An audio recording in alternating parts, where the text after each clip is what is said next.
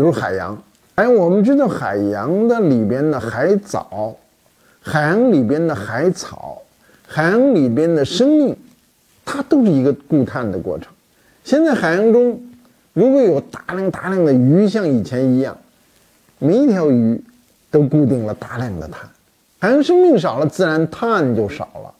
更主要的是，我们让海洋中的生命重新繁荣起来，这个。就是生物多样性保护了，而这个就会达成大量的碳吸附，双碳目标就可以得到一个极大的助力。